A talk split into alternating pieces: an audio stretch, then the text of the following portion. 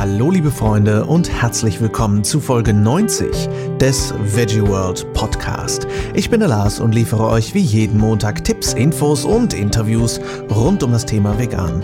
Und heute spreche ich mit Sulwey Klein vom Bernsteinzimmer über Fairtrade, Lebensqualität und über Bubble Tea.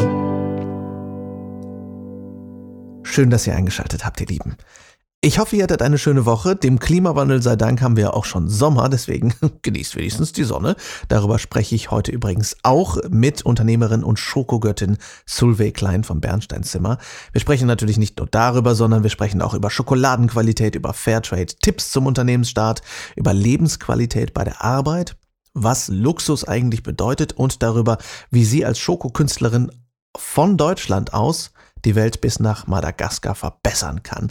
Also es lohnt sich sehr, bleibt dran. Äh, ich will auch gar nicht mehr groß sagen, denn ähm, die Folge ist schon lang genug geworden. Ich hatte eigentlich ursprünglich vor, sie nochmal zu unterteilen, aber nachdem ich letzte Woche von meiner lieben Freundin Steffi einen draufgekriegt habe, dass die Folge so schnell zu Ende war, habe ich gedacht, hey, mache ich diesmal eine etwas längere.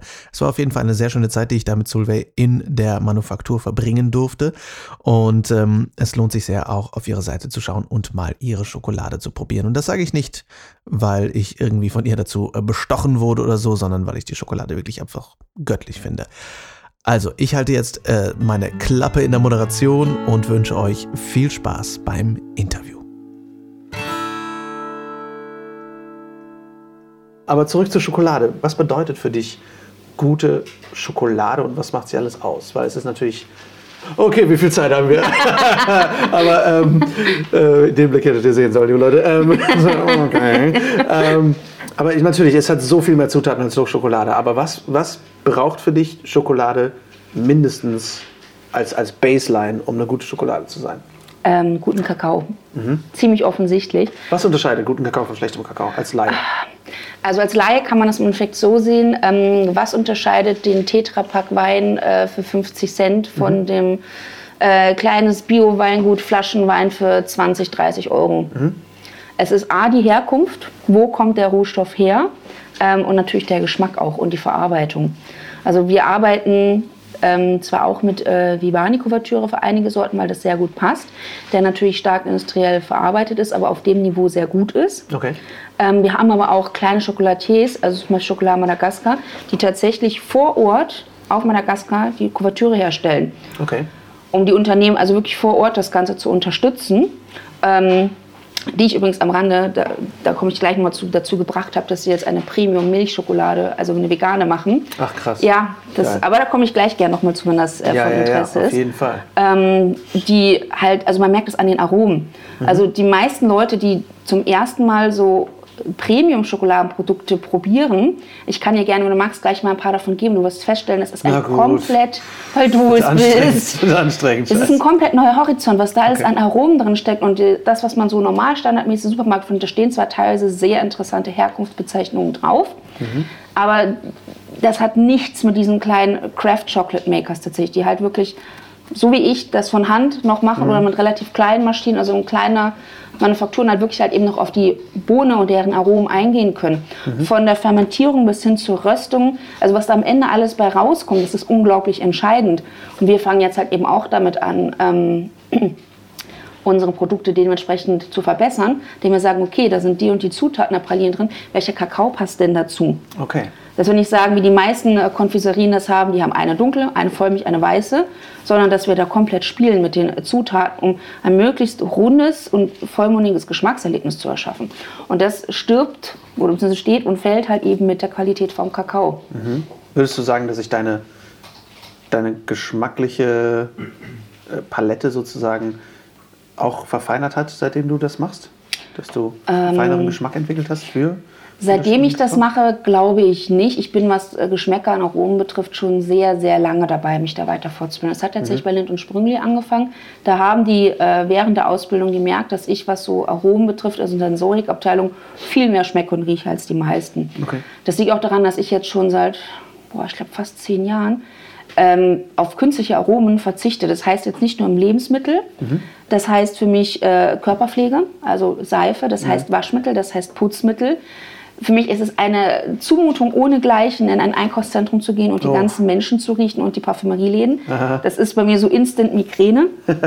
Deswegen äh, gehöre ich tatsächlich zur Generation Online-Shopping oder halt eben zu so kleinen, äh, sag ich mal jetzt, so nachhaltigen Läden, wo diese ganzen also die Kleidung auch nicht so stark parfümiert und so ist, weil ich mich das komplett überfordert. Und das ist halt, ich merke, dass immer wieder manchmal Menschen hier reinkommen, die äh, Parfum oder sowas und Rasierwasser und Haarspray und und und drauf der haben. Achseffekt sozusagen. Ja, Das ja, wenn es nur das wäre und diesen, diesen, Ja. diesen, diesen Umkreis von drei, vier Metern, diese Geruchswelle mit sich herumtragen und dann sind die weg und drei Stunden später, trotz Lüften duftet es immer nach, wie sehr die Menschen sich betäuben. Mhm. Und ja, auch die Menschen mögen meine Schokolade, die können aber nicht sagen, was daran anders ist. Und ich glaube, es ist tatsächlich dieser riesengroße Unterschied, weil ich einfach viel mehr schmecke und rieche, als die meisten Menschen, die sich halt eben unbewusst, die meisten denken ja nicht drüber nach. Das ist wie mit dem Veganismus. Die meisten Leute denken einfach nicht drüber nach.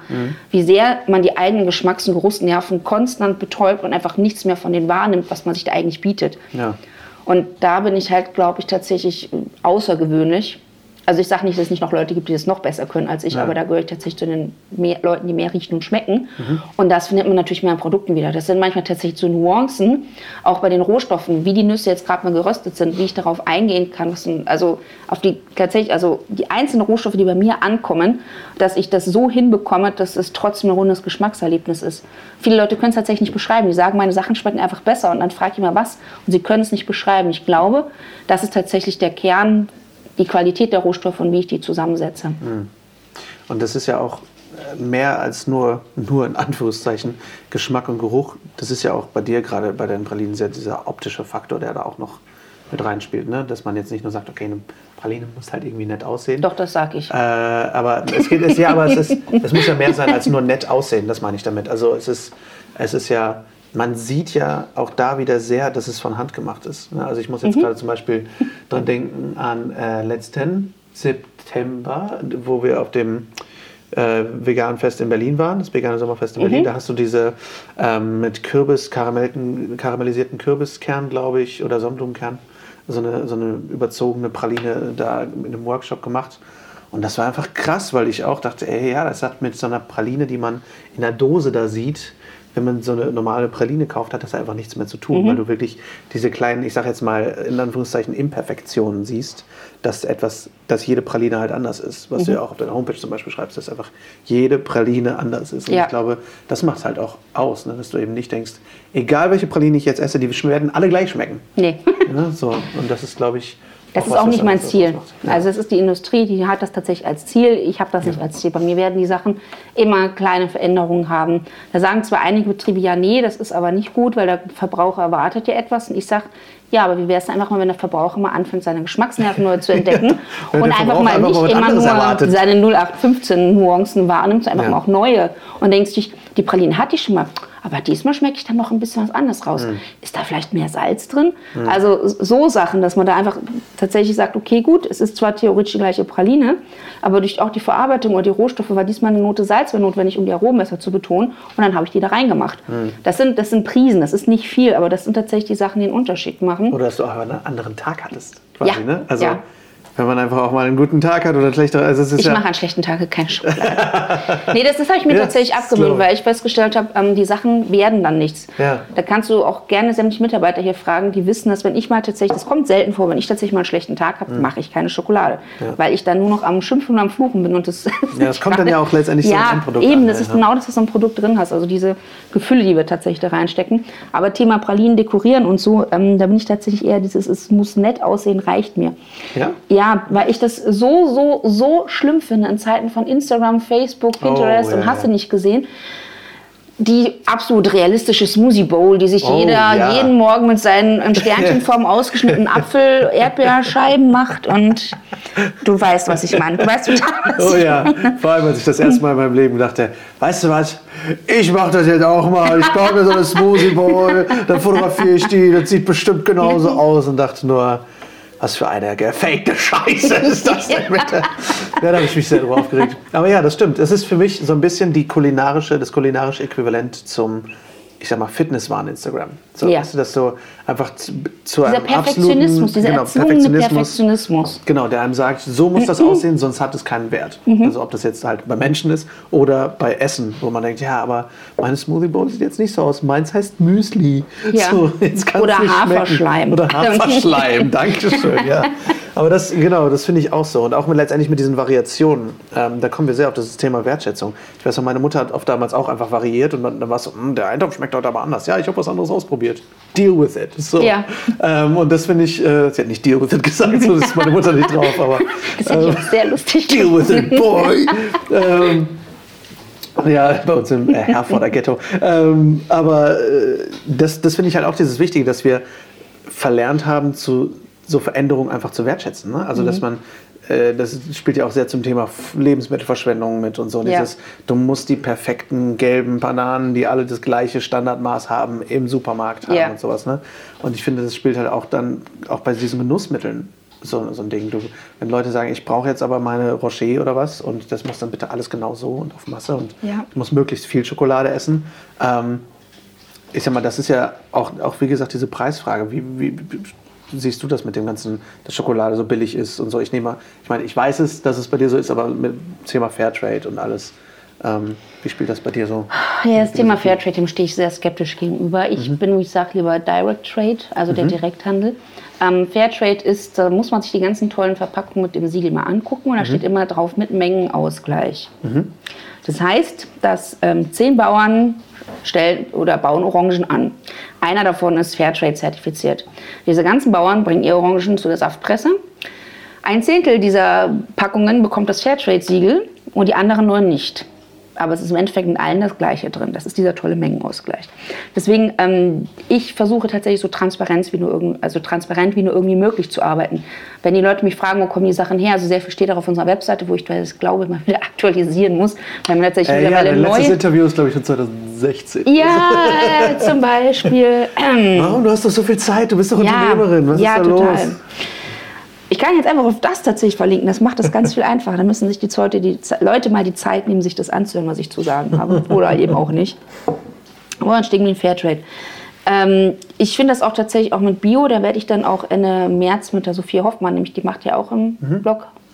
Wie nennt sich das? Podcast. Podcast, Podcast, nicht ja. Blogcast. Ja. Ähm, und da wollen wir dann über das Thema halt eben auch Fairtrade und Bio, gerade bei Schokolade, noch ein bisschen ausführlicher reden. Ähm, weil da tatsächlich sehr viel, Ver ja, Verbrauchertäuschung klingt mal ein bisschen böse, aber, aber die Verbraucher, ja, ist, ist es schon ein ist so. bisschen. Aber ich sag mal, die Menschen, die sind halt tatsächlich auch großteils einfach zu faul, mal nachzufragen oder einfach mal das Gehirn einzuschalten und nachzudenken. Also bestes Beispiel Tafel Schokolade für 50 Cent. Es gibt eine sogenannte Wertschöpfungskette. Die haben wir, glaube ich, auch in der Schule alle gelernt. Das war dieses Thema mit der Banane, wer wie viel daran verdient. Ja. Das hat uns damals in der Schule nicht sehr interessiert, weil das sehr fern für uns war und überhaupt nicht von Interesse. Da waren dann Autos, deprimierend. Schminke, ja und deprimierend, das will man ja nicht hören. Aber das ist bei Schokolade das Gleiche. Wenn die Tafel für dich als Endkunde im Supermarkt 1 Euro kostet, heißt das, dass der Supermarkt vermutlich 50 Cent dafür gezahlt hat. Beim Großhändler. Großhändler gleiches Prinzip. Das heißt, der hat 25 Cent für die Tafel gezahlt beim Importeur oder Hersteller. Und dann kann man sich ausrechnen, wie viel der daran verdienen möchte und wie viel dann beim Kakaobauern ankommt. Oder auch bei dem Hersteller vom Zucker. Also das ist halt, wenn man einfach mal sein Gehirn einschaltet, seinen gesunden Menschenverstand, Schokolade darf nicht so wenig kosten. Und diese industriell groß hergestellte Schokolade, die viel zu günstig ist, muss auch eigentlich verschwinden, weil die tatsächlich, und da auch meine Bitte an alle Veganer, weniger ist mehr. Gerade bei so Luxusprodukten wie Bananen, Avocados, Bourbon-Vanille, also alles, was nicht in der Region wächst. Und ja, das weiß ich, da gehört Schokolade definitiv auch dazu, beziehungsweise Kakaobohnen. Sind und müssen Luxusprodukte bleiben. Ja.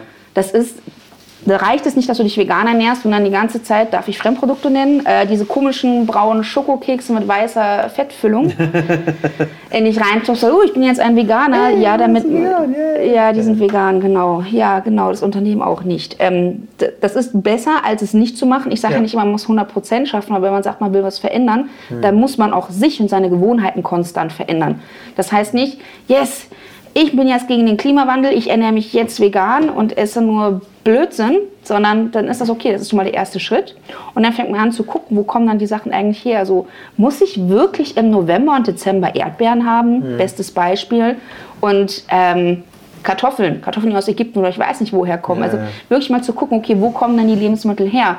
Und auch tatsächlich, das ist mir auch ein Herzensanliegen, auf Bio zu achten. Mhm. Klar, das ist natürlich auch wieder ein Kostenfaktor, das ist wieder die Sache mit Subventionierung, auch in dem Bereich. Ähm, aber die Leute kapieren es halt einfach nicht. Das ist, es ist, es ist nicht fünf vor zwölf.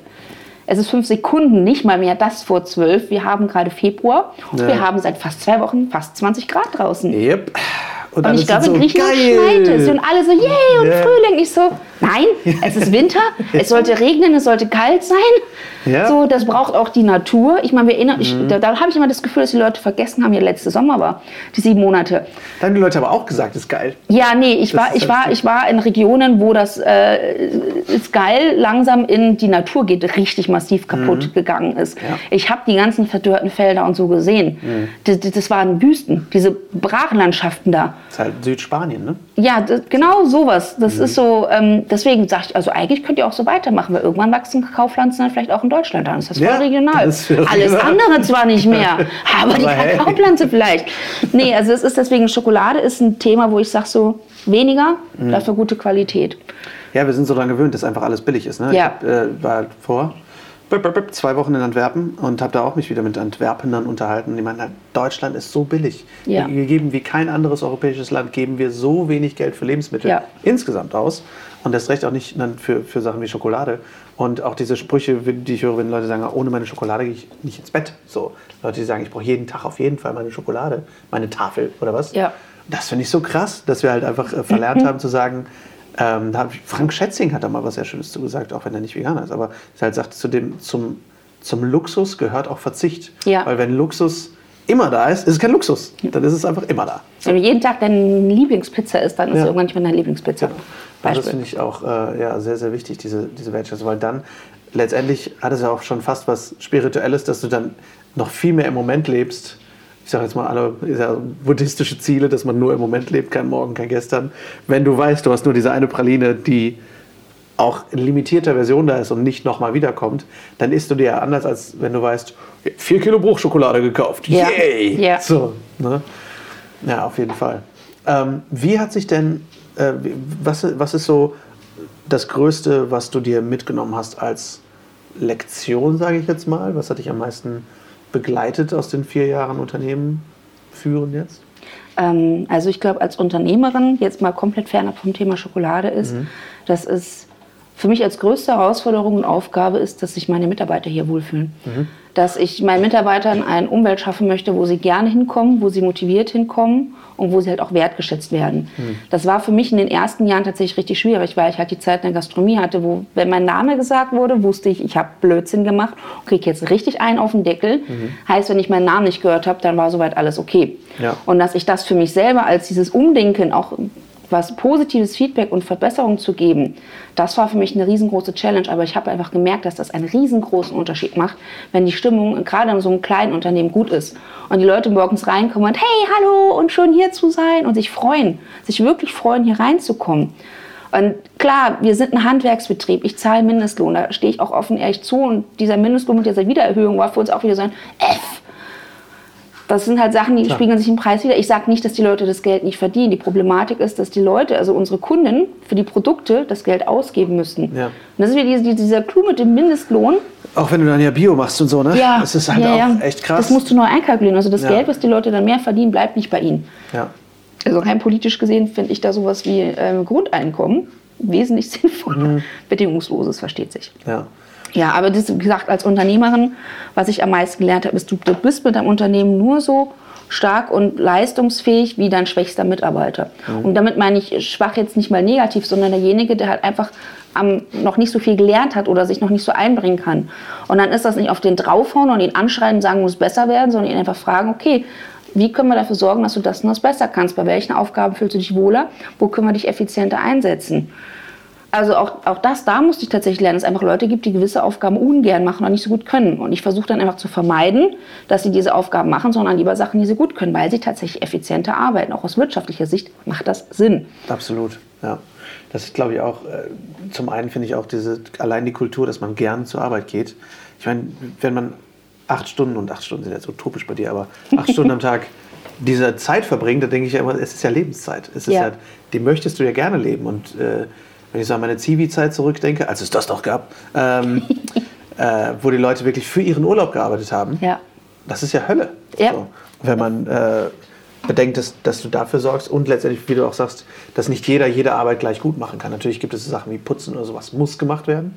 Aber dieses, so, ich mal, dieses äh, Pinguin-Ding, du kannst nicht unbedingt super fliegen, du bist halt ein Pinguin, ja. aber dafür kannst du halt geil schwimmen. Ja. Ähm, dass man da auch die Leute einfach eher unterstützt und mehr so sieht, was ist die Person dahinter. Ja. Und das ist letztendlich auch, finde ich, Teil von Handarbeit sozusagen und nicht von Riesenfirma. Ja. So. Auch das mit den Arbeitszeiten. Ja. Ich habe halt Leute, die können, die sind halt einfach keine Morgenmenschen. Die kommen einfach nicht vor sieben, acht Uhr aus dem Bett raus, Ja. weil die müssen sich dann wirklich quälen und das macht Menschen krank. Ja. Und dann sage ich, Ja, dann fängst du halt um 10, 11 Uhr an zu arbeiten. Ich bin ja selber kein Frühaufsteher. Mhm. Ich bin da manchmal bis 20 oder 21 oder 22 Uhr hier.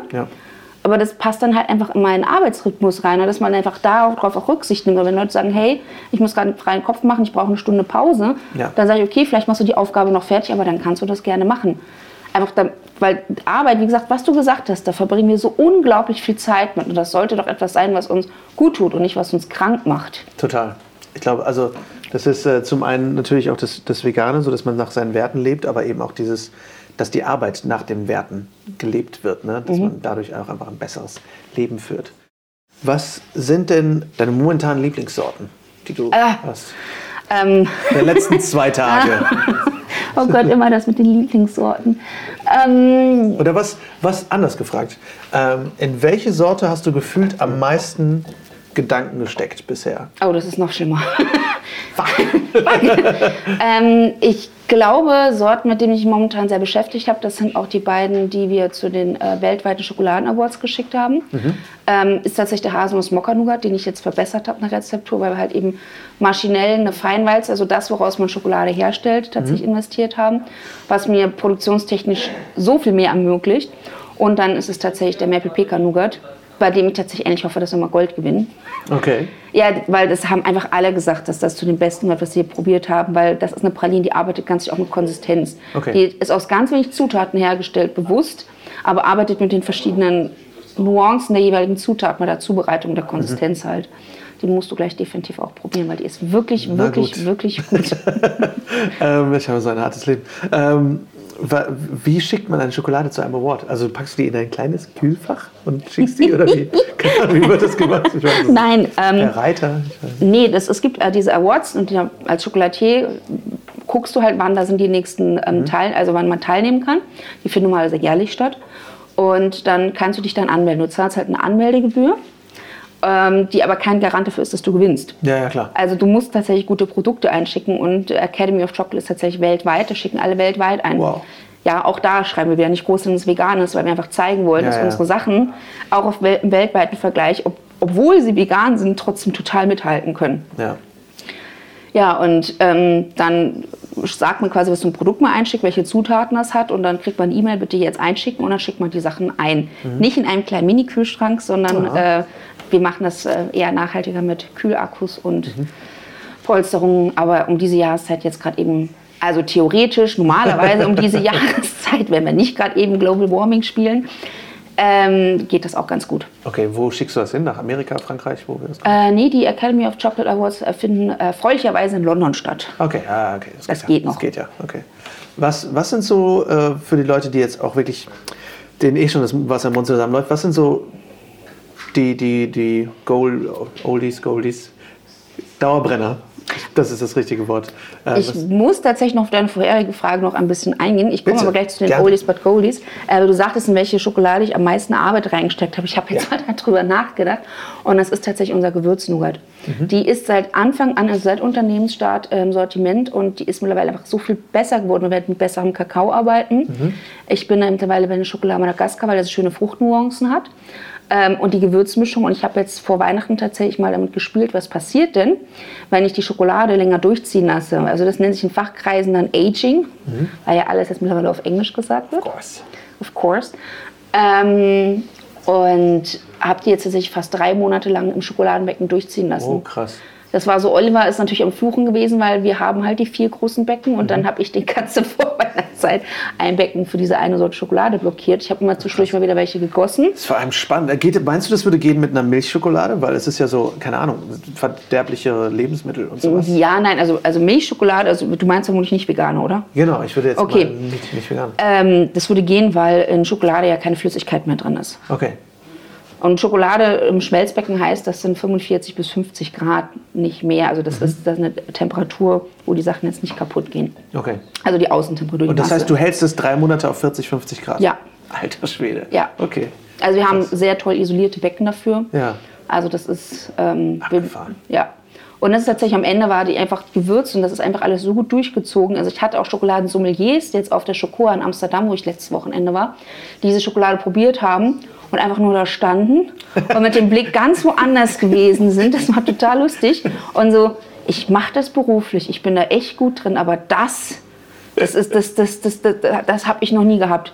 Auf dem Niveau mit den ganzen Gewürzen, das ist, da kommt immer mehr und mehr und mehr. Und man ist gerade dabei, das erste festzustellen, was das ist. Und dann kommt schon das nächste. Also die haben dann alle gesagt, also das das ist, das ist, das ist, das ist ganz, ganz obere Premiumklasse. Das hat weltweite Premiumklassenniveau. Wow. Ja. Geil. Eigentlich und müsstest du mal einen Werbespot machen, wo einfach nur Leute gefilmt werden, die das Ding probieren. Das wäre eigentlich ganz geil. Ich liebe das ja, diese Entgleisung der Gesichtszüge. Ja. Das ist einfach großartig. Das, das ist auch, glaube ich, was ich tatsächlich ein bisschen, was du gesagt hast, vermisse, teilweise im Kundenkontakt. Das habe ich dann auf Messen. Ja. Ähm, aber wenn die, die dann nicht so laut wäre und so voll, ne, ja, dann genau, auch mehr genießen. Dass ja. dieses mehr genießen können, wenn die Leute das halt eben wirklich naschen oder zum Stand zurückkommen und diese glänzenden Augen haben und ja. sagen, das, das ist das Beste, was ich je gegessen habe. Das, das, das sind wirklich Sachen, da bin ich dann, da, da bin ich glücklich. Mhm. Da dass ich dieses Glänzen mehr, in die Augen tut, der Leute ne? bringe. Ja, genau. Das sind die Momente, an die man denken muss, während man abends spät da steht und rührt und denkt, warum mache ich diese Scheiße eigentlich? Ja. ähm, zu der Frage, was unsere All-Time-Favorites sind, das ist definitiv der Erdnussbutter-Nougat, mhm. den ich äh, einem sehr lieben Freund von mir, dem Mo, äh, zuliebe entwickelt habe der kam, nee, nee, nee, mach doch mal was mit Erdnuss. Und ich war so, hm, hm, hm ja, eigentlich schon. Ich finde es selber auch toll. Und habe halt natürlich ohne Palmfett äh, und mit selber eigene äh, Komponenten dann den Erdnussbutter-Nougat entwickelt mhm. mit Salz-Karamellstückchen. Der ist nicht anspruchsvoll im Geschmack, aber der ist einfach geil. ja, das ist halt auch so ein bisschen Comfort-Food-mäßig. ja, genau. Das ist, den haben wir tatsächlich auch in der Tüte, wo dann so neun bis zehn Stück drin sind, mhm. halt unsere Solo-Sorten, weil das so eine Sorte ist, da kann man tatsächlich auch mal zwei von essen. Mhm. Ja, geil. Äh, du hast eben gesagt, dass du es geschafft hast, in Madagaskar jemanden dazu zu kriegen, eine vegane Sorte mhm. herzustellen. Wie kam das? Ähm, das war sehr lustig. Dass, äh, also ich habe den, also den Hersteller nicht, aber denjenigen, der den Vertrieb hier in Deutschland, Europa übernimmt, habe ich auf einem Gourmet-Festival kennengelernt und der war durch die ISM letztes Jahr hier in Köln und habe gesagt, ja, wenn ich jetzt mal in der Gegend bin, also der lebt in England, meine ich, ähm, dann komme ich mal vorbei und schau mir das an, was du hier machst. Und er hat halt eben auch zu mir gesagt, dass ich aufhören muss, mich unter den Scheffel zu stellen. Er hat gesagt, Mädchen, das, was du machst, gehört zu den besten Sachen, die ich jemals hatte. Und er hat schon einiges probiert, er war auch schon Geil. über 50. Geil. Er hat gesagt, jetzt fang mal an, hier, reich die Sachen mal in den Awards mal ein. Ich meine, im schlimmsten Fall gewinnst du halt nicht, aber ja. hör mal auf, dich da immer so quasi so, so unsicher zu sein. Du, du kannst das und du bist richtig gut da drin. Und ähm, der wollte mir dann halt seine Kuvertüre aufverkaufen und war dann halt mit Madagaskar hergestellt und von den Leuten da, die Zutaten kommen alle von da, um halt eben den Menschen, weil da eine sehr hohe Arbeitslosenquote ist, Arbeit zu geben. Mhm. Haben aber auch Milchschokolade im Sortiment. Und äh, Klein Sulwer ist ja nicht doof. Klein Sulwer hat dann gefragt, ja, aber der Milchschokolade. Wo kommt dann das Milchpulver her? Weil Madagaskar ist jetzt nicht so riesengroß. Für eine Milchindustrie ist da kein Platz. War dann so Murmel, Murmel, Neuseeland. Hust, Hust. Das ist die andere Seite vom Planeten. Wo ich halt auch gesagt habe, so äh, ernsthaft jetzt so nachhaltig und vor Ort und kleine Unternehmen unterstützen und dann einmal um die halbe Milchpulver schippen. Also ja, wir haben noch keine Möglichkeit. Ich doch, ihr seid auf Madagaskar, ihr habt ganz viele Möglichkeiten. Bei euch wachsen Kokosnüsse, bei euch wachsen Cashewnüsse. Macht doch damit was. Die hatten dann ein bisschen Schokolade dabei und dann habe ich mir die einfach mal geschnappt und mit ein bisschen Cashewmus, habe quasi so eine Art dunkle Milchschokolade gemacht mhm. und denen gegeben. Und die waren auch, die waren wirklich so, wow, Das schmeckt wie eine dunkle Milchschokolade. Es ist nicht so, dass man merkt, dass da irgendwas viel Vor allem Nüsse unterstützen das ja noch irgendwie total. Ja. Ne? unterstützen auch die äh, gesundheitlich guten Eigenschaften im Kakao, Hm. im Gegensatz zu Milch. Also Leute, die einen guten heiße Schokolade mit Milch trinken, die möchten eigentlich rechts und links eine runterwatschen, weil sie die ganzen positiven Eigenschaften von Kakao damit quasi kaputt machen. Hm. Ähm, und dann haben die halt ein Video davon gemacht, wie ich das mache und haben mich halt gefragt, darf ich das nutzen? Mhm. Als Unternehmerin hätte ich sagen müssen, ja, hier bitte 10.000 Euro. Ja, ja. Ähm, der gute Mensch in mir hat aber gesagt, ja, er hat halt eben gesagt, ja, okay, gut, wenn ihr dadurch weniger Milchschokolade macht und der Sterne-Patisserie Ja. auf der gesamten Welt eine gute Alternative auf veganer Ebene zur Milchschokolade zur Verfügung gestellt wird, dann macht das. Hm. Wie gesagt, ihr braucht mir kein Geld geben, ihr könnt mich gerne Schokolade auszahlen, wenn ich die dann fertig habe, das ist vollkommen okay. Ähm, aber dann setzt das um und ihr habt gesagt, ja, wird vermutlich drei, vier Jahre dauern, weil die Entwicklung und so, ja, Pustekuchen. Nach einem halben Jahr hatte ich da meine erste Testschokolade und das war die beste vegane Milchschokolade, die ich jemals gegessen habe. Klar, die Tafel kostet 6 Euro. Aber das ist, das ist so ein Stückchen und das zergeht auf der Zunge und ist vollmundig und cremig und nicht zu süß und nicht zu hart und zu bröselig, so wie, wie es eigentlich sein sollte, dieses, dieses cremige. Und durch die Cashews werden die ganzen äh, Eigenaromen vom Kakao einfach unglaublich gut betont. Also man merkt, also die Cashewnüsse kommen tatsächlich auch von Madagaskar, da haben die drauf geachtet Okay, und damit quasi noch mehr Leuten auf Madagaskar Arbeit gegeben. Geil. Und ja, ich werde jetzt so ein bisschen Markenbotschafter. Ich habe die auch tatsächlich mit zur Chocor genommen, also zur weltweiten Kakaokonferenz in Amsterdam letztes Wochenende und habe das einfach ganz viele Leute probieren lassen. Komplett nichts gesagt, hier probier die mal, neue Schokolade. Und die waren alle so, mein Gott, was ist die Milchschokolade hier? Das ist eine der besten, die ich je probiert habe. Ich so, ist, ist, ich so, Katsching, ist keine Milchschokolade, ist mit Cashew. Boah, wo kriege ich die her? Und Geil. so versuche ich das halt tatsächlich die Leute zu bringen, dass da auch auf dieser Ebene angefangen wird nachzudenken, weil diese ganzen Craft Chocolate Makers, die haben natürlich alle, klar, Nischenprodukte, die können mit Nachhaltigkeit und lokal und so viel mehr arbeiten, weil die nicht solche Massen verbrauchen, die Industrie, die mit Monokultur alles herstellt, was übrigens momentan dafür sorgt, dass Schokolade sehr teuer wird, weil die ganzen Kakaobäume von einem Virus bezahl, äh, befallen werden, weil diese Monokultur die Kakaobäume jetzt kaputt macht. Ja, spannend. also nur so als Info, also Schokolade wird demnächst wieder teurer werden. Diese Mini-Preise, die gehen jetzt wieder weg. Das war auch bei äh, Mandeln, glaube ich. Haselnüssen. So. Haselnüssen. Ja. Wo äh, das ich glaube, in der Türkei, glaub ich, Insekten, so. genau, Ja. auch Italien, also komplett die ganzen Plantagen leer gefressen hat. Ja. Da haben die Haselnüsse dann plötzlich, war Weihnachtszeit, ich glaube, das war sogar 2014 oder 15. Da hat der, die Tüte, die sonst mal 50 Cent gekostet haben, 3,99 Euro gekostet. Genau, ja, Ja. es ist richtig krass geworden. Ja. denkt hä? Aber denke ich, ja, ich glaube, das ist ein super Zeichen, damit wir Ja. mal merken, ach so, das kommt gar nicht aus dem Hahn, diese Haselnuss. Die Ja. kommt nicht einfach aus dem magischen Haselnussland. Das finde ich echt, äh, fand ich äh, erschreckend gut, dass sowas leider mal passieren muss anscheinend, dass, wir, dass wir merken, es, es ist, wir sind hier nicht komplett unbetroffen von allem. Wir leben hier zwar im Auge des Sturms irgendwie, was so Klimawandel angeht, aber dann eben nicht mehr ganz. Das ist ganz gut. Ähm, wie, ähm, jetzt habe ich mich ganz in Rage geredet über Klimawandel, ähm, aber ich wollte gerade noch auf was äh, hinaus ähm, zum Thema. Genau, ähm, eine Frage von mir als Laien. Ähm, ich lese praktisch nie irgendwo Schokolade mit Hafermilch, sondern meistens irgendwie eine Nussmilch oder so. Wie kommt Ja, das? herzlich willkommen im Leidenland. Ja, Ähm, das Aha, in das Amerika. Mhm. machen das schon einige schon länger und äh, ich glaube jetzt riesengroß auf dem Markt hat das in Finnland ein Unternehmen namens Goodio, Mhm. von dem wir jetzt auch Tafeln ins Sortiment aufnehmen werden, weil die auch gut sind auch. Mhm. Ähm, die arbeiten auch nur mit Kokosblütenzucker und rösten ihren Kakao. Und wie gesagt, dem Thema Rohkost bei Kakao stehe ich sehr skeptisch gegenüber, wie durch die Fermentation, aber das ist jetzt ein sehr langes anderes Thema. Ähm, die das auch schon machen, die auch wirklich lecker ist. Ich, ich hätte jetzt zum Probieren anbieten können, aber Oliver hat leider den ganzen Riegel aufgegessen, den ich ihm gegeben habe. das heißt, es gibt sie mit Hafermilch, Ja, Schokolade ja. mit Hafermilch. Und äh, Katjes fängt jetzt in Deutschland an. Die sagen jetzt zwar Ach, ganz groß, lülülü, wir sind die Ersten, die das machen. So wie ein gewisser A. Äh, H. aus Berlin mit seinem Vegan-Imperium, der auch sagt, ich bin der Erste, der vegane Pralinen macht. Wo so, nein, bist du nicht. Ja, ist so glaube, dieser Jungfrauenkomplex. Ich bin der ich Erste. glaube, es ist auch der erste Veganer der Welt. Ja, unbedingt insgeheim Menschheit. und so. Ja, ja ich meine, ich sage ja auch, dass wir die erste rein bio-vegan sind, aber mir geht es tatsächlich eher darum, ähm, dass wir aus Überzeugung auch vegan sind und nicht irgendjemand anderen quasi. auch noch was Veganes herstellen lassen, sondern wirklich Ja. hier, also hier kommt einfach nichts anderes rein. Ja. Punkt, Ende, aus. Das ist für mich im Fokus, also dass man uns als Unternehmen, was das betrifft, vertrauen kann. Mhm. Also wir können wegen Lieferanten, also immer das mit den Allergikern, man kann Spuren kann man nicht ausschließen. Ja, das, das ja müssen wir draufschreiben, ja. aber wir arbeiten einfach mit solchen Produkten nicht. Und viele lassen halt ihre Sachen irgendwo anders herstellen. Ich verstehe es, es ist günstiger und man schafft es schneller, wenn man ein bestehendes Unternehmen sagt, hier Rezeptur, mach mal. Mhm.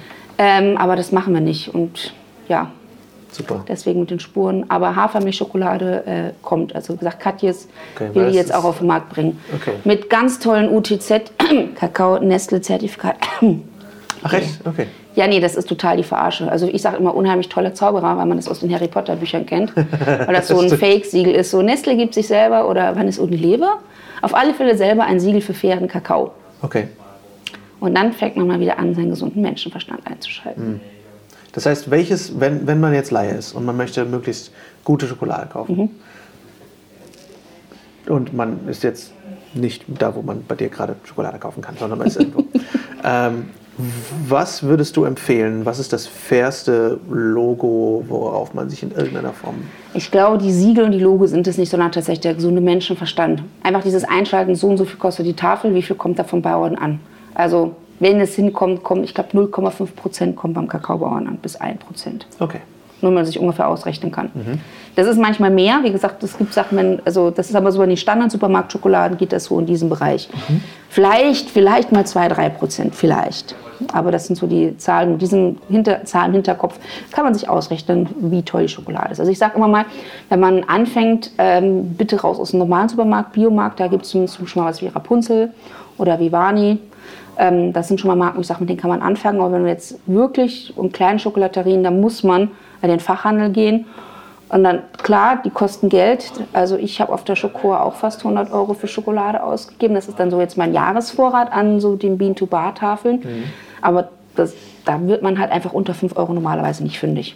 Ja. Das, das funktioniert halt einfach nicht. Also ich rede jetzt von guter Schokolade. Ja, ja. Also so eine zum Snacken war, da finde ich, ist sowas. Also was ich tatsächlich auch sehr selten, aber doch manchmal kaufe, ist zum Beispiel von Rapunzel die Nirvana vegan. Mhm. Wenn ich mal einfach so eine Schokolade habe, wo ich nicht bei über die Aromen nachdenken möchte, unterwegs bin. Und auch mir passiert es, dass ich mal keine Schokolade dabei habe. Mhm. Aber sonst so, also ich habe auch Tafeln, wo 40 Gramm drin sind, die 8 Euro kosten. Mhm. Nur so als Hausnummer und mhm. die dann tatsächlich teilweise selber anbauen mhm. und dann verarbeiten. Also wo ganz wenige Schritte zwischen sind. Da weiß ich, da kommt beim Kakaobauern auch noch was an. Ja, krass. Ich glaube, das ist eben, und ich schließe mich da überhaupt nicht von aus, dass, dass das halt immer wieder in den Hinterkopf rückt. Weißt du, dass du denkst, ah ja, komm, ja, es ist, ist halt, ein Logo bequemer. drauf. Ist ja, halt ein Logo ja. drauf. Weißt du, das ist total bescheuert. Das ist wie mit dem Bio-Logo, wo man sagt, ach, solange es Bio ist, ist alles gut. Aber Bullshit. Ja, ähm, deswegen finde ich das total wichtig. Dass, dass, da kann gar nicht genug drüber geredet werden, ähm, dass uns das mehr in den, in den Kopf kommt. Ich habe vor allem mal eine, eine, Doku gesehen über Schokoladenanbau, äh, Kakaoanbau und Kinderarbeit und was alles. Mhm. Und da hat der Dokumentarfilmer den Kakaobauern Schokolade mitgebracht und die wussten nicht, was Schokolade ist. Mhm. Die dachten, die Europäer benutzen den Kakao für irgendwas wie Wein oder so, weil die wussten, mhm. Schokolade ist teuer anscheinend, ja, das, die wollen das immer haben mhm. und die, die sind reich, also trinken sie Wein, also muss die, der Kakao für den Wein sein. Und dann, als sie dann Schokolade gegessen haben, waren die total aus dem Häuschen. Und ich dachte, ey Leute, hier, dafür, das ist Kakao. Mhm. So, die waren total aus dem Häuschen. Und ich fand das, das hat mir das Herz gebrochen, weil ich dachte, das kann doch nicht sein. Diese, die Jungs ackern sich da den Arsch ab und kaputt und wissen nicht mal, wofür es ist. Ja. das ist wenn man dann einfach sieht, dass, dass, dass diese Massen dann hier wieder ver verschwendet werden, ja, ja. auch, äh, ist das einfach wieder echt crazy. Ja, aber wie gesagt, es gibt ja Alternativen. Also Zotter ist zum Beispiel auch so ein Beispiel. Mhm. Da war damals mich auch ein ganz großes Vorbild. Zotter, nicht Zott. Sondern ja, nein, okay. nicht Zott, okay. Zotter. Aus Österreich, Schokoladenmann auf der Tour. Den Unterschied muss man Der ist zwar in veganen Kreisen teilweise etwas kritisch gesehen worden, weil er seinen sogenannten essbaren Tiergarten eröffnet hat. Ich persönlich habe ihn dafür gefeiert. Das ist ein Tiergarten, wo alles, was in diesem Tiergarten ist, lokale Pflanzen und Tiere gegessen werden kann. kann. Okay. Und ähm, den Leuten wird in diesem Tiergarten gezeigt, ja, diesen Hase, den du gerade gestreichelt hast, der wird da hinten geschlachtet und dann macht man ein Würstchen draus. Das ist kritisch und da haben sich in Österreich so viele Menschen drüber aufgeregt, weil ich will nicht, dass meine Kinder das wissen. Mein Kind will jetzt kein Fleisch mehr essen. Wie gesagt, ganz viele Veganer so, oh, der böse Zotter und der, der tötet da Tiere. Ich so, Ja, aber er macht das so, dass die Leute kapieren, dass das Tier, was sie da streicheln, getötet wird. Und ganz viele Leute sind deswegen aufgewacht und haben gesagt, so, nee, das will ich nicht. Ich will nicht, dass so ein fühlendes, liebendes Lebewesen getötet wird. Das war wieder die nette Doppelmoral. Ne? Wenn auf der ja. einen Seite, ich muss gerade an einen Artikel denken, den ich gelesen habe zum Thema äh, Laborfleisch, wo dann, äh, wo äh, dann wieder irgendwie, ich glaube, irgendein Landwirtschaftsminister aus Hessen oder so geschrieben hat, ich will noch wissen, wo meine Kuh herkommt, die ich esse. Wo ich denke, verarsch mich doch nicht. Du weißt doch never ever, wo die Kuh herkommt, die du gerade isst. Yeah. Und da wissen es die Leute dann plötzlich und dann ist so, oh, oh, nee, den Hasen möchte ich jetzt aber nicht essen. Also ja, ja stimmt. Das ist ja. super kritisch auf jeden Fall, auch sehr provokant. Aber klar, okay. Und der hat aber trotzdem eine Schokoladenmanufaktur. Also, äh, ja, sogar eine, eine ziemlich große mittlerweile. Okay. Also der hat auch, glaube ich, zu den Leuten, die sich weltweit auf diesem Markt, also auf großer Ebene, also der ist im Vergleich zu sowas wie Milka, also Craft Fruits und so weiter, ist der sehr klein, aber ja, ja. für meine Verhältnisse sehr groß. Ja. Der hat eine komplett gläserne Manufaktur. Okay. Man kann da Eintritt zahlen und sich auch komplett durch die ganzen einzelnen Etappen der Schokoladenstellung durchprobieren. Mhm. Mal sagen, okay, wie schmecken eigentlich die Kakaobohnen? Und ah, so schmecken die nach dem Rösten und so schmecken die nach dem Walzen. Was ich persönlich mega spannend finde, um zu zeigen, okay, das ist Schokolade und das sind die Entwicklungsschritte, die die durchmacht, damit am Ende deine Tafel quasi dabei rauskommt. Und der hat halt diesen essbaren Tiergarten damals eröffnet. Und wie gesagt, die Tiere, die wachsen heran, die leben da. Und aber irgendwann, die werden jetzt nicht so wie in der Massentierhaltung, aber irgendwann nach ein paar Jahren werden sie dann getötet und direkt da auch zu äh, ja, Würstchen und sowas weiterverarbeitet. Krass. Ich, finde es tatsächlich, also ich, ich bin Hardcore-Veganer, aber ich sage so, wenn man sagt, man äh, kann auf gar keinen Fall, dann denke ich natürlich immer, innerlich rolle ich mit den Augen. Ja, ja dieses Mal, ich kann da nicht drauf verzichten. Ich denke, so, erklär das mal den Tieren. Aber das ja, ist so ein Punkt, wo ich sage, wenn man Leute kriegen will, wenn mal. Wenn du denkst, du kannst es nicht, dann geh mal dahin. Genau. Wo ich dann sage, damit die anfangen, darüber nachzudenken, würde ich die tatsächlich dahin schicken und sagen, guck mal, so ist es, wenn es gut ist. Und das ist es normalerweise nicht. Ja. Und deswegen. Und das ist ja letztendlich auch nicht gut. Das ist so quasi, Nein. das ist schon das Best-Case-Szenario. Ja. Und, ne, aber ja, krass. Also das, das sind, da, da, sind tatsächlich die Tiere, die tatsächlich ein gutes Leben hatten. Ja, das ist gewalttätig vorher beendet worden und die haben sich nicht dafür entschieden mhm. zu sterben. Das hat ein anderes Wesen, aka der Mensch, entschieden. Mhm. Aber das sind die sogenannten Tiere, von denen mir alle Leute immer die in meinem Umkreis erzählen. Ich Dass esse sie nur, die essen. Nur die Bio-Sachen und ja. ich weiß, wo es herkommt und vom Metzger nebenan und Bio und ganz selten. Ich immer so bla bla Bullshit-Bingo. Ähm, aber das sind tatsächlich, aber okay. das ist halt, das ist eine, das ist eine 0, irgendwas Prozentanzahl und garantiert nicht das, was ja, die ja. Leute sagen. Absolut, absolut. Ja. Ach, spannend. Ähm, wenn du, gibt es Momente, wo du mal echt die Schnauze voll von Schokolade hast und sagst, ich esse jetzt für diesen Zeitraum keine Schokolade mehr, ich möchte davon nichts mehr zu tun haben, ich esse ab jetzt nur noch herzhaft. Also essen tue ich Schokolade nicht. Punkt. Oh Gott, du siehst entgeistert nein, nein, nein, aus. ich weiß, was du meinst. Ich habe, ich, habe, ich habe deine Homepage auch gelesen. Ich weiß deine Formulierung. Ja, sag es, sag es. Ähm, Im Alltag, ich esse Schokolade nicht. Also ich genieße mal eine Praline oder auch einmal ein Stückchen Schokolade. Aber ich, ich liebe es, einen Salat zu essen mit frisch gebackenem Roggensauerteigbrot oder oder Kartoffeln mit Salz und dazu eine tolle Soße und irgendwie angebratene Pilze, das esse ich. Aber Schokolade ist nichts, was man essen sollte, sondern es ist so das kleine Bonbon, so dieses das kleine Versüßen, was nicht gegessen werden sollte, sondern ganz bewusst konsumiert und genossen werden sollte. Mhm. Und nein, diesen Moment hatte ich noch nie. Okay. Weil wir einfach auch, einfach, also es gibt so eine große Produktvielfalt und immer wieder mehr Sachen, ich sage, oh, die möchte ich mal probieren. Es gibt ja so viele gleichgesinnte Menschen. Das habe ich für Schokor wieder festgestellt. So viele, die auch wirklich von der Bohne weg, wo wir gerade erst am Anfang sind in der experimentellen Phase, aber von der Bohne weg Schokolade rein vegan selber herstellen. Also rein vegane Unternehmen, die gibt es. Da gibt es einige. Du mit von der Bohne weg? Also ab, ab der Bohne oder? Genau, okay. die bekommen die Bohnen quasi zu sich in die Schokoladenmanufaktur. Also das sind dann Schokolade Schokoladenhersteller. Ich bin im Fachkreisen mehr ein Schokoladenschmelzer, mhm. weil ich zum Beispiel von solchen Manufakturen die Schokolade beziehe, um daraus Pralinen zu machen. Mhm. Diese Manufakturen haben sich meistens auch nur auf Tafeln äh, spezialisiert, okay. weil was anderes schaffst du zeitlich auch nicht. Ja. Das ist sehr aufwendig. Also wir bekommen die getrockneten, fermentierten Kakaobohnen, mhm. dann werden die geröstet und dann werden die zerbrochen und die Hülle, die Schale, was momentan übrigens alle als Kakaotee verkaufen, wo ich auch mal denke so, okay.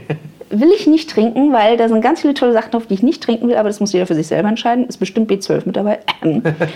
ähm, also die, was überbleibt, die Nips.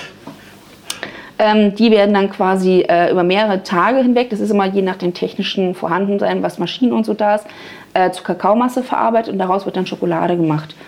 Für weiße Schokolade wird die Kakaomasse gepresst Die Kakaobutter, die dabei rauskommt, die übrigens auch nach Schokolade schmeckt. Die Weißschokolade, die wir hier im Supermarkt bekommen, das ist mit desodorierter, also chemisch behandelter Kakaobutter, damit die nicht mehr nach Schokolade schmeckt, sondern nach Vanille und Milchpulver. Total verrückt, oder? Deswegen theoretisch ist Weißschokolade eigentlich Schokolade, nur sie schmeckt halt nicht mehr so, weil der Verbraucher das ja nicht möchte. Ja. Dummer Verbraucher, am Rande bemerkt. äh, und die dann tatsächlich auch nur mit pflanzlichen Zutaten arbeiten, die dann halt eben auch mit Cashewnüssen arbeiten und mit Haselnüssen und mit Mandeln und was sie halt bekommen, Kokosnuss und halt dann da vor Ort aus ihren eigenen Bohnen, die sie meistens auch direkt tatsächlich von den Plantagen bekommen, weil auf dieser Größe, auf der man das macht, mhm. geht das noch dann äh, ihre Schokolade selber herstellen. Und da gibt es so viele, also gerade in Amerika ganz, ganz viel, auch in England, das ist Salt Kiki gibt es, Cocoa Caramel gibt es, Almighty Food gibt es, sind die aus England. Dann gibt es mit Welter Chocolates und Raka, also es gibt so viele tolle Bean to Bar Schokoladenhersteller. In Deutschland ist das Thema traurig, wirklich, das sind nur ganz wenige, die echte Bean to Bar, das sind zum Beispiel Kilian und Klose aus Norddeutschland, die auch eine rein vegane Manufaktur haben, auch mhm. wie wir, nicht draufschreiben, sondern das Überzeugung machen mhm. und auch äh, tatsächlich europaweit schon vertreten sind, weil die wirklich gute Schokolade machen. Und das ist tatsächlich unternehmenstechnisch auch ein Ziel von mir, da möchte ich auch hin. Einfach, weil ich viel mehr in der Hand habe, was für Rohstoffe reinkommen und dann sage, okay, dass ich, äh, also deswegen werden die nächsten Monate und Jahre, was Tafeln betrifft, von unserem Sortiment ganz, ganz stark zurückrudern. Auch die Aufstriche mhm. fliegen tatsächlich raus, mhm. weil es von der Kapazität nicht mehr schaffen. Mhm. Es, ja gut, dass die Nachfrage da ist, aber unsere Stärke sind tatsächlich die Pralinen. Aber mein Ziel ist es tatsächlich, wenn ich das soweit ausgebaut habe, auch mit äh, Mitarbeitern, dass wir dann äh, aus dem Bohnen anfangen, selber Schokolade herzustellen. Und ich habe halt jetzt schon die ersten Experimente. Ich habe jetzt zum Beispiel eine gemacht mit Zedernnussprotein. Also die Zedernüsse sind so ähnliche Pinienkern, die sind mhm. quasi ein Überbleibel von der Ölherstellung und äh, mit einem Tansania-Kakao, der unglaublich tolle Nuancen hat und dann mit Ahornzucker. Und wenn man diese Schokolade isst, dann hat man das Gefühl, im Spätsommer auf einer Waldlichtung zu stehen, wo so die Sonnenstrahlen durch mhm. die Bäume durchscheinen. Man hat Grün, man hat die warme Erde, die Tannennadeln, leichte Honignuancen in der Luft und sowas mit einer Schokolade hinzubekommen, das ist halt eben mein Ziel. Dass ja. ich das, was ich mit den Pralinen mache, auch mit meinen Tafeln hinbekomme. Ja, das ist geil. Das ja. ist ja wirklich eine Erfahrung. Ne? Und ja. Reisen, ohne in ein Flugzeug steigen zu müssen. Ja, geil. Sehr geil. Super. Ähm, was sind eure Zukunftspläne? Ich meine, du hast gerade schon gesagt, Bean to Bar mehr und, und mehr, mehr Manufaktur der Bohnen selber schon. Ja. Ähm, Ansonsten unternehmenstechnisch, ich sag mal, Kapazitäten, Mitarbeiter, irgendwie gibt es da irgendwas? Ja, wir brauchen Mitarbeiter, wir sind auch aktuell auf der Suche. Also wir haben unternehmerisch gesehen sehr gutes Wachstum, aber um weiter, also wir, ich möchte nicht so Unternehmen werden, was immer wächst und wächst und wächst. Ja. Ich habe aber ein gewisses Ziel, wo ich hinkommen möchte von der Unternehmensgröße. Ich möchte zum Beispiel Ausbildungsbetrieb werden. Ich möchte das, was ich kann, möchte ich weitergeben an Leute und auch Leute für den eigenen Bedarf natürlich ausbilden. Da hat uns leider relativ am Anfang des Unternehmens, äh, der mit meinem Erfolg nicht einverstanden war, sagt, ja, ich bin aber Handwerk, wo ich auch sage, totaler Bullshit, ich bin keine Konditorin, weil ich hier nichts mit Kuchen oder Patisserie mache, ich mache nur meine Pralinen, meine Schokolade. Also das, was ich gelernt habe in der Ausbildung. Und ähm, die haben es quasi bei der Handwerkskammer oder die Person halt angeschwärzt und deswegen hat die Handwerkskammer gesagt, Moment, ihr gehört doch zu uns. Okay. Ja, und das hat halt dafür gesorgt, dass wir jetzt zur Handwerkskammer gehören. Das heißt, ich quasi eine Konditorin mit Ausnahmegenehmigung bin und deswegen nicht mehr ausbilden darf. Warum darfst du? Ähm, weil wenn man, wenn ich als Konditorin ausbilden muss, muss ich nicht nur diese Ausnahmegenehmigung, ich muss die Ausbildung haben und einen Meister haben. Und dann darf ich ausbilden, wenn ich als das Konditorin. Heißt, du müsstest jetzt einen Meister machen. Ja, ich muss erstmal Jahre Berufserfahrung als Konditorin. Als Konditor. Geil. Konditoren, die lernen heutzutage zum Schokolade. Die arbeiten ja. mit ihrem äh, Billigkakao, der pro Kilo vielleicht einen Euro kostet aufschmelzen, annimpfen. Die haben keine Ahnung mehr von Schokolade, weil die haben halt ihre Hohlkugeln, füllen da irgendwas rein und ja. gut ist. Ja. Dieses richtige Schokoladenhandwerk, das lernt hier in Deutschland fast keiner. Man hat gesagt, Fachkraft für Süßwarentechnik, aber das ist halt das Industrielle. Aber dieses Handwerk, das geht in Deutschland verloren. Und das möchte ich halt einfach wirklich verhindern. Mhm. Es, ich bin nicht die Einzige, es gibt noch ein paar, die Schokolade arbeiten in Deutschland, aber halt gerade so in dem bio-veganen Bereich gibt es einfach niemanden. Und da möchte ich tatsächlich sagen, dass man kann das Wissen und auch die Zukunft davon nur weiter, wenn man das weitergibt. Deswegen wollen wir von der Handwerkskammer weg. Also wir planen tatsächlich mit dem Umzug Ende 2020, Anfang 2021 nächstgrößerer Schritt. Und dass wir sagen, okay, gut, hoffentlich vielleicht schon ab dann Bean to Bar, aber dann GmbH gründen und dann zu ähm, IHK zurück. Mhm. dann Ausbilderschein machen, dann möchte ich endlich ausbilden können. Das ist so, sind so die nächsten Schritte, die wir vorhaben. Weil das mit der Konditorei und Handwerkskammer, das interessiert mich halt null. Ja, ja. Ich bin halt, also ich meine, klar, ich stelle die Sachen handwerklich her, aber ich habe auch Maschinen, die mir dabei helfen. Und im Endeffekt mache ich die Sachen, die ich in der Ausbildung gelernt habe. Also das ist Mhm. einfach nichts mit Kuchen und Backen und irgendwie sowas Ja. und Törtchen verzieren. Einfach bescheuert. Ja, es ist Deutschland. Das ist das, was ich meinte. Das Es ist so Gründe in Deutschland, die. Steine, die Oh einem in den Weg gelegt werden. Ja. Und dann wundern die sich, dass äh, nur noch die Industriebetriebe und ganz viele kleine Betriebe zumachen. Ja, wie dann auch? Die Ja. finden halt keinen Nachwuchs, weil das halt einfach, das so wie es jetzt ist, nicht funktioniert. Hm. Ich meine, ich habe ja auch, also das habe ich auch noch mitbekommen, dass ich als Frau, als Unternehmerin nicht ernst genommen werde, weil ich eine Frau bin. Super krass. Willkommen im 21. Jahrhundert. Ja, voll. Was ich hier von, in Anführungsstrichen, Kollegen, dieses von oben, dieses Belächeln und dieses, sag ich mal, ein bisschen klein halten, auch Leute, die hier gewesen sind, die auch sagen, oh, das ist ja richtig groß. Ich dachte, du würdest es zu Hause in deiner Küche machen. Ich so, nee, Leute, ich bin Unternehmerin, ich leite hier ein Unternehmen. Ich mache das anders, als ihr das gelernt habt, weil ich einfach weiß, dass vieles, was ihr gemacht habt, falsch gemacht worden ist. Ähm, und dann ist ja, aber Tradition und so. Ich so, nee. Das Am ist Arsch, Leute, am Arsch. Leute, wollte ich gerade sagen. Das ist wie mit dem Thema Silvester, ja, das ist Tradition. Ich so, Ja. ja, d- es war auch scheiße. irgendwann mal Tradition, äh, Kinderopfer zu bringen. Hat man auch irgendwann festgestellt, dass das ziemlich doof ist und damit Ja. aufgehört. Tradition ist für mich auch eines der schlechtesten Argumente ever. Da habe ich auch. Ja. so meine Liste an Traditionen, die ich dann aufführe. Ähm, äh, ja, das finde ich äh, aber auch sehr krass, auch im Gastrobereich. Ne? Sophie Ja. Hoffmann hat ja auch sehr, sehr viel drüber geredet, auch in ihrem Podcast und so, was ich auch so Ja, erschreckend finde. deswegen mag ich sie auch so gerne. Also Ja. ich habe die auch schon persönlich kennengelernt. Das ist Ja. so eine tolle, energiegeladene Frau, die aber, glaube ich, in der Vergangenheit fast die gleiche Hölle durchmachen musste wie ich. Mhm.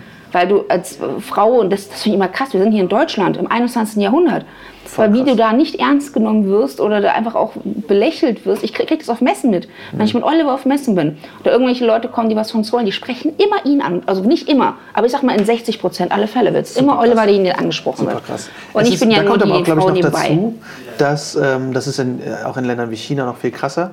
Der Chef sagt nichts. Weißt du? Und, und der Olli steht ja auch meistens eher Mhm. dann stiller im Hintergrund und du bist eher die, die präsentiert. Das ist dann auch schnell so, ach so, der, der nichts sagt, hat was zu sagen, weil Mhm. der ist der Chef im Hintergrund. So. Und das finde ich auch total bescheuert. Das, weil die Leute ja nicht denken, dass du als Chefin da vorne stehst, an der Frontlinie quasi in der Schlacht und selber das machst. Das, das Mhm. sind die Leute nicht gewöhnt. Dafür holen die sich ja billige Hostessen und Hosts. Ja. Das ist ja auch wieder ein geiles Sexismus-Ding mit Hostessen und sowas. Das ist ja, Es gibt äh, auch das- männliche Hostessen. Es gibt auch männliche Hostessen. Das ist dann eher der wenn du- Lukismus als Wenn du einmal auf einer, auf einer Hostessen äh, Berufsanwerbungsseite bist und die Anforderungen für sehr viele Hostessen liest, dann denkst du, alles klar. Also wenn du wirklich Anforderungen für Bewerber siehst, Bewerberinnen, wo wirklich Mini-Körbchengröße angegeben ist und so, äh, und bitte nur lange Haare und bitte nur blond, dann wird es schon ganz anders. Du denkst dir, ja, okay, alles klar. Mhm. Ja, ist ja eine. Automesse. Ja. Natürlich müssen sie lange blonde Haare haben. Ja. Ausnahme mal braunhaarig. So. Das ist pervers. Aber deswegen finde ich super, dass du dein Gegenbeispiel lieferst. Ja. Äh, sehr erfolgreich. Ähm, ja, ich habe aber lange Haare, die sind nur rot. Du hast lange Haare, du hast lange Haare, das, das ist okay. Das, ist okay. das heißt ja auch nichts, dass, ja, lange Haare sind auch toll. Ich finde es halt nur krass, dass, dass man in so eine Gussform Ja. geschüttet wird. Ähm, eine ergänzende Frage habe ich noch, wo wir gerade hier neben sitzen, was man ja leider nicht sieht. Ähm, du hast gesagt, du bist Wein, äh, Wein sage ich schon, Whisky-Liebhaberin. Wie ist da so ein bisschen letztendlich der, der Bezug zwischen, zwischen der Schokolade und dem Whisky? Und letztendlich kommen wir auch auf die Frage, wie kam es eigentlich, dass es Bernsteinzimmer geheißen hat und jetzt heißt? Ähm, also Whisky ist, ist ja nicht nur Whisky, es ist auch Rum, es ist auch Gin, also feine Spirituosen, aber da achte ich halt wirklich nicht darauf, dass es keine Massenware ist, sondern arbeite auch da mit Manufakturen zusammen. Ich finde, es ist ähnlich wie beim Kakao, was da an Durchlagerung und Bearbeitung an Nuancen im Endeffekt einem Bierbrand ohne Hopfen reingebracht wird. Mega spannend.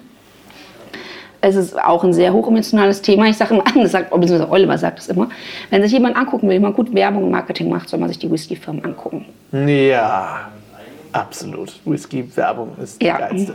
Weil man guckt, was da eigentlich für ein Produkt hintersteckt, wie teuer das am Ende ist und die Leute geben das Geld ohne Fragen aus. Ja. Und ich dann teilweise denke, okay, und ich muss denen hier das mit der Schokolade erklären, Ja. wo Rohstoffkosten mindestens zehnmal so hoch sind, das Produkt am Ende ein Zehntel kostet. Das ist schon krass. Also Das ist aber die Geschichte des Marketings, ne? wie, Ja. wie welches Produkt von Anfang an verkauft wurde. Das ist echt super crazy. Okay, und Bernsteinzimmer, wie kam letztendlich der Name? Warum Bernsteinzimmer? Ja, wie, wie schon am Anfang erwähnt, Oliver und ich, wir wollten ursprünglich einen Café aufmachen. Ja. Äh, hat eben auch mit Whisky und Wein und ähm, als bei der, das ist so, man drückt ein Unternehmen, man hat eine Idee und dann so, cool, wie nennen wir das denn? Ja. Und dann sitzt du da und denkst dir so, wow, okay, gut, was existiert denn noch nicht und was beschreibt mein Unternehmen, dass die Leute auch den Wiedererkennungswert haben? Und mir war ganz klar, dass ich nicht Schokolaterie oder Konfiserie XYZ sein wollte, Ja. sondern was äh, wir auch Freiraum haben wollten. Zu sagen, okay, wenn es aus irgendeinem Grund mal keine Schokolade oder kein Whisky mehr gibt, dann sagen, okay, wir wollen in den Feinkostbereich rein, was finden wir dafür? Und es ist ein total kitschiger Moment gewesen. Ich habe mit so einem alten Familienerbstück einen Bernsteinring rumgespielt, weil ich Bernstein auch sehr gerne mag. Und habe dann die Farben so gesehen, ja, so honiggelb, so creme und so, so dunkelbraun. Ich so, ja, Bernstein, das passt eigentlich total gut. Und ähm, da habe ich gesagt, das Bernsteinzimmer. Und Oliver, ja cool, dann denken alle, wir machen Schmuck. Ich so, nee, da machen wir noch und drunter. Ich so, Schokolaterie, nee, ist nur Schokolade. Und das ist Raum für Genuss. Halt eben auch, dass man, also das, für das Lokal war das eigentlich gedacht, aber als Marke passt das so ganz gut. Ähm, es ist ja, wie gesagt, auch wirklich jeder Bernstein ein Einzelstück. Das ist ja keine Massenproduktion. Das ist ja auch, was eine Geschichte erzählt. Ja. Und auch eine gewisse Wärme, finde ich, inne hat. Also ich finde. Bernstein ist so als in Anführungsstrichen Stein. Ähm, nicht so was wie ein Diamant, der so hart und kalt ist, sondern ich finde, dass es was sehr Warmes und Lebendiges ist. Und das finde ich, das hat zu unseren Produkten sehr gut gepasst. Und dann haben wir uns dafür entschieden, mittlerweile auch tatsächlich als Markennamen uns zu schützen lassen. Ich habe Sehr da, clever, das zu tun. Ja, das ist sehr clever, weil ähm, ich das bei einigen anderen Unternehmen, Befreundeten mitbekommen habe, die da echt Blödsinn durchmachen mussten, weil jemand gesagt hat, ihr dürft das nicht. Raccoon zum Beispiel. Ja, ne? Raccoon, bestes Beispiel, aber was die durchgemacht haben, wo ich auch Ja. denke, so, boah, Leute. Und ich sage so, okay, nee, das würde uns kaputt machen. Dann äh, haben uns das jetzt auch, hat zwar ein bisschen was gekostet, aber, Ja, aber das, ist jetzt safe. Das ist echt wert. Also ich Ja. glaube, gerade auch, man darf nicht vergessen, wie viele Unternehmen es auch heutzutage gibt. Ne? Ja. Also, und dann machen das auch Leute aus gar nicht böser Absicht, aber dann kommt irgendjemand aus Hinterpuse Muckel und nennt sich plötzlich genauso und denkt, Ja. ja, scheiße, ich habe es nicht schützen lassen. Ja. Und dann steckst du in der Scheiße. So, ne? Deswegen, sehr gute Idee. Ähm, allerletzte Frage, vielleicht. ähm, für, weil ich, ich glaube ja sehr an eine ellbogenfreie Gesellschaft und an Leute, die sich mehr gegenseitig unterstützen. Deswegen frage ich gerade Unternehmerinnen und Unternehmer nach Tipps für Menschen, die selber etwas starten wollen. Das muss jetzt keine Schokolaterie sein oder, oder irgendwas, aber für, für Leute, die auch quasi von Herzen ein Unternehmen starten wollen. Was sind für dich Tipps, die du mitgeben kannst, wo du sagst, wenn Also ich der- das vorher gewusst hätte, dann wäre das super gewesen. Äh, die erste Tipp ist, dass du die ersten zwei Jahre durchhalten musst. Ich dachte, das haben mir auch viele Leute gesagt. Ich dachte so bla bla. Aber die ersten zwei Jahre sind die Hölle. Du hast keine Freizeit mehr. Du kannst alles wie einen normalen Schlaf, Wachrhythmus. Du kannst einfach alles vergessen. Die ersten zwei Jahre verdienst du nichts. Also du, es gibt Ausnahmefälle, wo so, so eine Explosion ist und dann irgendein digitales Produkt, wo du nicht viel, sag ich mal, Material Ja. reinstecken musst. Aber im Allgemeinen ist es so, dass du die ersten zwei Jahre nur Geld reinsteckst und nichts rausbekommst. Das heißt, wenn du dich selbstständig machen willst, musst du einen Puffer haben und viel, viel mehr Kapital, wenn du Kredit aufnimmst, einplanen, als du denkst, ähm, weil du weißt nie, was passiert. Du hast, mach, immer, mach einen Businessplan. Auch wenn du das Geld hast, weil du keine Ahnung geerbt hast, mach einen Businessplan. Lass den von einer Bank prüfen. Wenn die Bank sagt, nee, so funktioniert das nicht, dann funktioniert das nicht. Wir sind sehr froh, dass wir den klassischen Weg gegangen sind ähm, und die Bank gesagt hat, so kann das funktionieren. Und das tut es ja auch. Ähm, aber viele unterschätzen, wie viel Arbeit das ist. Deswegen mach dir klar, was auf dich zukommt. Sag, mach's nicht nebenbei. Das funktioniert nicht, das ist zum Scheitern verurteilt. Wenn du sagst, okay, es wird am Anfang finanziell nicht klappen, schau, dass du dir vielleicht einen Partner mit ins Boot holst. Regelt das alles vertraglich, wenn ihr nicht so wie Oliver nicht verheiratet seid. Ähm, weil bei Geld hört ganz häufig die Freundschaft auf. Und wenn es dann zum Streit kommt, das kann Unternehmen ganz, ganz schnell kaputt machen. Und äh, vergiss es, also du solltest dich nur mit etwas selbstständig machen, wo du sagst, das will ich auch wirklich die nächsten 10, 20 Jahre jeden Tag machen. Also wenn du sagst, du machst es und sagst nicht hier Rezeptur, jemand anderes stellt her, sondern du willst selber was herstellen oder ähm, bearbeiten, dass du das wirklich zu 100% dahinter stehst und wirklich auch vorstellen kannst, egal was passiert. Also jetzt nicht, oh, ich finde gerade mal Bubble Tea toll und deswegen mache ich einen Bubble Tea Laden auf. Ich finde, das ist ein sehr tolles Beispiel, Ja. weil es alle machen. Mach nichts, was alle machen. Ich finde es so schön, dass du es so lustig findest. Ich finde Bubble Tea einfach das perfekte Beispiel. Also, du hast in Köln innerhalb von einem halben Jahr mehr Bubble Tea Läden aufgemacht sehen als alles andere. Ja. Und ein halbes Jahr später waren die alle wieder zu. Ja, Deswegen perfektes Beispiel. Kein Trend verfolgen, sondern mach was, was du bist. Ja. Also ich meine, klar, viele sagen, Veganismus ist ein Trend, aber darum ging es mir nicht. Mir ging es darum, dass ich das, was ich richtig gut kann und was ich bin, realisieren kann. Muss ich auch immer sehr lachen, wenn jemand das sagt. Ach, du machst vegan, ist ja jetzt auch Trend. Ja, ja. Das ja, ja, so, ich nein. schwimme so gerne gegen den Strom. Das ist ja. Ja, das macht auch so viel Spaß. Das ist so ein Trend gegen und den Strom. Und mein allerbester Tipp ist, du kannst dir noch so viele Pläne machen, du kannst dir noch so viele Gefahren oder äh, Konkurrenzanalysen machen. Es kommt immer anders, als du es geplant hast. Es werden immer Dinge auftauchen, das haben Oliver und ich auch wirklich ganz häufig festgestellt, wo du nicht im entferntesten dran gedacht hättest, dass sowas jemals passieren kann. Irgendwelche bescheuerten neuen Gesetze, die dann ganz spontan auftauchen. Die wurde keiner von erzählt. Du musst dich konstant selber erkundigen. Mhm. Das darfst du nicht vergessen. Deswegen, rückblickend würde ich sagen, an Gründer, mach es nicht alleine. Es sei denn, du musst nur eine Webseite programmieren, dann geht das, glaube ich. Aber auch da kommt Support und sowas. Aber such dir Leute oder mach es mit Leuten zusammen. Das ist, glaube ich, meine Empfehlung. Wenn du sagst, weil du schaffst es nicht, die ganzen Aufgaben, die ein Unternehmen mit sich bringt, ja. die kann ein Mensch nicht schaffen. Und such dir einen guten Steuerberater. Ja. Weil wenn du einen scheiß Steuerberater hast, dann kannst ja. du ganz schnell im Gefängnis landen. Ja, das ist richtig krass, auf jeden Fall. Ja, ich glaube, das war so eine wichtige Sache. Veganen Steuerberater. Weil der so, was gibt es? Wir haben einen jetzt. Echt? Oh yes. Okay, nee, okay, das wusste ich nicht. Und das ist vor allem doppelt geil, weil wir kennen ihn nicht lange, aber es ist ähm, einfach so großartig, weil es hat jetzt schon so weit geführt, dass ich ihn und seine Frau als Hochzeitsredner vermähle dieses Jahr. Sie mich gefragt haben, ob ich der okay. Hochzeitsredner werden möchte. Das ist ja Okay, lustig. Steuerberater, let's do it.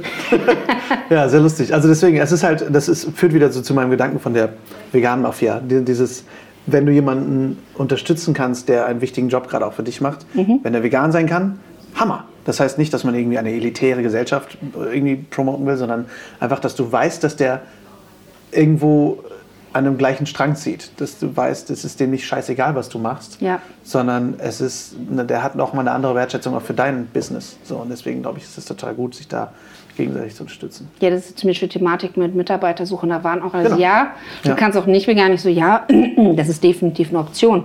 Also ich sage jetzt nicht, dass jemand vegan sein muss, aber ja. er sollte dem Thema gegenüber offen stehen mhm. und ähm, vielleicht einfach noch nicht drüber nachgedacht haben, so wie Oliver. Ja. Also er hat einfach nicht drüber nachgedacht, ja. dass du dieser typische oder auf dem Weg sein oder so. Oder auf dem Weg sein oder so. Wie gesagt, ich unterstütze Leute gern, aber jemand, der da einfach so überhaupt, dem es einfach scheißegal ist, ja. der hat bei mir hier einfach nichts zu suchen. So einen Menschen will ich nicht um mich herum haben. Ja. Ist halt auch anstrengend. Ne? Das ist auch, wo wir, äh, auch wenn das jetzt etwas vom Thema abführt, aber wir, wo wir so ein bisschen über, über Gemeinschaft, Wohngemeinschaft und sowas, Hofgemeinschaft gedacht haben. Und die Leute gesagt haben, ja, zieht doch einfach irgendwo in diese, ja, aber wenn du ganz engen Kontakt mit Nachbarn hast mhm. Und du musst im Sommer alle zwei Tage mit dem eine Diskussion über das Grillen führen, mhm. dann hast du da keinen Bock mehr drauf. Dann Nein. möchtest du vegane Nachbarn Nein. haben. Und das ist so ein bisschen dieses Ding, dass du einfach auch, gerade mit Mitarbeitern auch, dass es so wichtig ist, dass du an ungefähr derselben Leine ziehst. Ja. Ne? Das ist, glaube ich, auch ein guter, guter Tipp allgemein. Und ein gutes Wort zum Sonntag, würde ich sagen. ähm, da wir schon so ein kleines bisschen meine normale Zeit überschritten haben, aber das liebe ich an diesem Podcast. Ähm, ich wünsche dir auf jeden Fall viel, viel Erfolg für die Zukunft. Ich weiß, du wirst ihn haben. Vielen Dank, dass du deine Zeit geopfert hast, deine wertvolle geschenkt, Zeit geschenkt, geschenkt hast. Und äh, ja, äh, für alle, die, die Bock haben auf deine Schokoladen, wo finden wir dich? Also auf Messenmärkten, aber ich empfehle einfach auf unserer Webseite www.dasbernsteinzimmer.com vorbeizuschauen. Da gibt es Verkaufsstellen, da gibt es Veranstaltungen oder halt tatsächlich ganz klassisch den Online-Shop.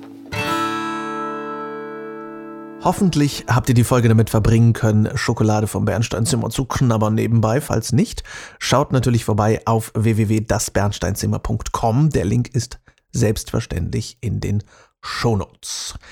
Ich hoffe, die Folge hat euch gefallen. Schreibt mir wie immer gerne eure Fragen, Themen, Wünsche und Gedanken an lars.veggieworld.de oder direkt bei Instagram at larswalterofficial.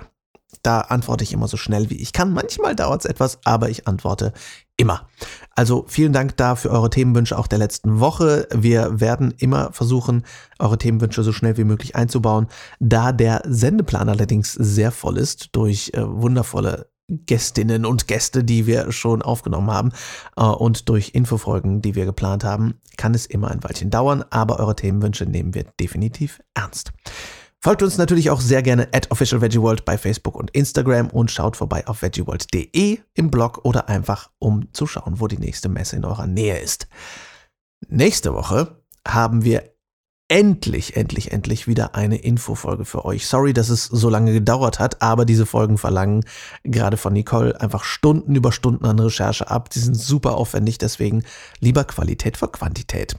Die nächsten beiden Montage spreche ich also über Tiere als Entertainment. Von Zoos über Hahnenkämpfe und Ponyreiten und Zirkus bis zu ganz anderen, sehr abstrusen Sachen. Ich freue mich sehr, wenn ihr einschaltet, auch wenn es wieder etwas härtere Themen werden. Bis dahin wünsche ich euch eine wunderschöne Woche. Vielen Dank fürs Zuhören. Ciao, ciao.